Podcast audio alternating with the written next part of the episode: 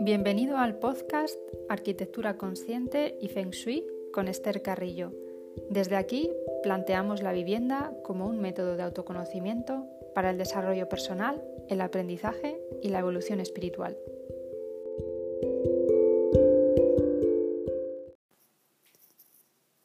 ¿Te has preguntado alguna vez qué esperas de tu casa? En este episodio os voy a hablar de uno de los últimos análisis que he realizado que tenía como objeto saber si la casa que habían ideado los clientes les haría sentirse a gusto y les proporcionaría una buena relación de pareja y un buen estado de salud. Estas son premisas muy comunes, aunque no todas las personas las viven de la misma manera, porque para conseguirlo hay que preguntarse también cuál es tu grado de implicación para, para lograrlo, qué posición ocupan estos deseos en tu escala de valores porque al principio la implicación es máxima, al igual que el valor que le damos a estos deseos. Sin embargo, a medida que avanzamos en el proceso, aparecen las primeras resistencias que se reflejan en el boceto de la casa inicial. Como ya he comentado en, en otros episodios anteriores, tenemos a nuestra disposición multitud de soportes en los que proyectarnos. La pareja, el trabajo, la forma de vestir e incluso el lugar donde vivimos. Estos soportes nos hacen de espejo de nosotros mismos. En ellos reflejamos nuestro ser y se convierten en los mejores maestros para trascender situaciones y evolucionar.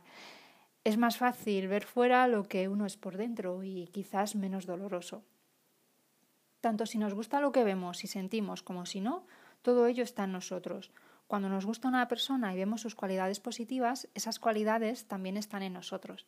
En cambio, cuando ese espejo nos muestra lo que no nos gusta, nos irrita o nos hace sentir mal, es la situación perfecta para cambiar en nosotros lo que en esa otra persona, objeto o lugar vemos.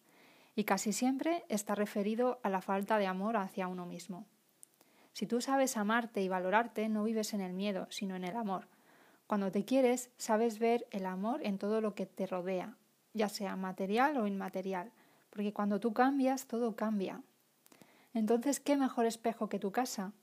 La vivienda es otro holograma del ser humano, refleja las situaciones que has vivido, vives y vivirás en ella. Este holograma describe tus fortalezas, tus debilidades, tus retos en todos los ámbitos, ya sean tus relaciones personales, tu profesión, la pareja, los hijos, la situación económica, la salud. La calidad de todo ello depende del amor hacia ti mismo, de tu frecuencia, de tu nivel energético, que es el mismo que la frecuencia de información que existe en ese momento, en ese lugar. Solo hay que ensamblar las piezas correctamente para que cada experiencia sume positivamente en tu vida. Para ello, tenemos que llegar a ese instante donde nuestro nivel de conciencia no ofrece resistencias al cambio. Pues bien, el caso que te comentaba al principio ejemplifica esta situación de resistencia. Al analizar el conjunto del proyecto, bueno, de los bocetos que, que tenía encima de la mesa, por un lado el paisaje, la ubicación de la parcela en el entorno, las orientaciones y por otro lado la distribución interior planteada, ambas informaciones ofrecían una vivienda con grandes perspectivas profesionales, estatus, promoción y creatividad. En cambio, era complicado conectar con la experiencia de una relación sentimental positiva y una, salud perfecta. Para conseguirlo eran necesarios ciertos cambios en la configuración interna de la vivienda. Es que cada apartado de la casa ofrece una estructura energética determinada, una vibración cuya información está encaminada a desarrollar una vivencia concreta, positiva o negativa en relación con un aspecto de la vida. Cuando los usos de cada habitación no están acordes con esa estructura energética, la experiencia de vida será poco o nada satisfactoria.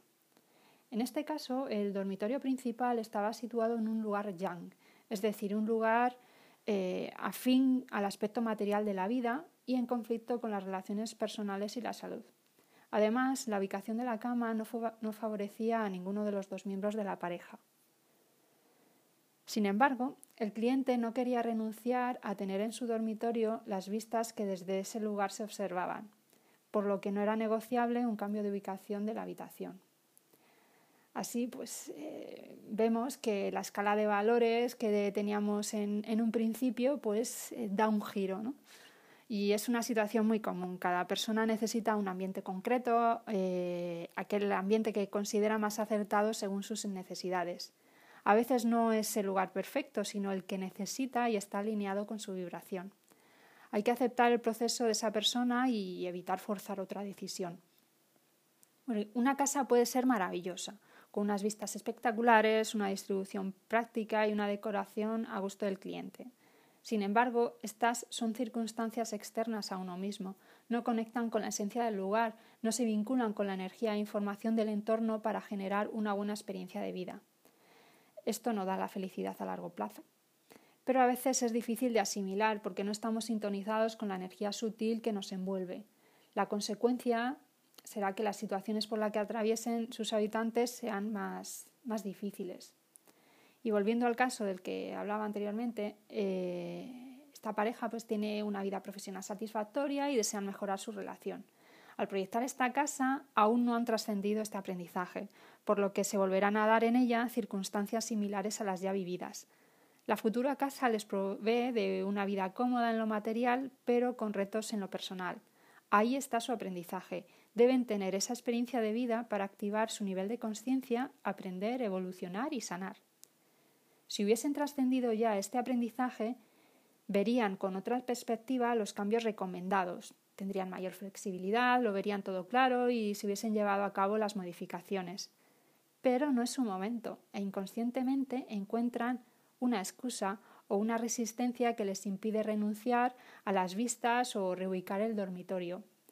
Pero insisto, es lo correcto para ellos. Cada persona tiene sus tiempos y su frecuencia necesitan vivir y experimentar por ellos mismos la experiencia que ese reto de, o sea, la experiencia de ese reto y superarlo con conciencia. A su favor, ambos poseen en su personalidad los elementos de equilibrio necesarios en ese sector de la casa. Por un lado, la flexibilidad, la comunicación y la fluidez, y por otro, la templanza, la atención y la empatía. Agua y tierra, respectivamente. Estas herramientas serán las que deban utilizar para superar ese desafío. Y por tanto deberán mantenerse conscientes cuando se presente el problema y utilizar eh, sabiamente pues, las herramientas que tiene cada uno en su, en su interior. Pero sobre todo necesitan amarse a sí mismos. Solo así podrán amar y aceptar a quien tienen a su lado y todo lo que les envuelve. Tu casa te ofrece mucho, muchísimo más que el hecho de que sea bonita, cubra tus necesidades y te sientas a gusto en ella. Como has visto, te ofrece la capacidad de evolucionar, de darte cuenta de tus experiencias de vida, de trascenderlas y de volar. ¿Y tú? ¿Qué esperas de tu casa?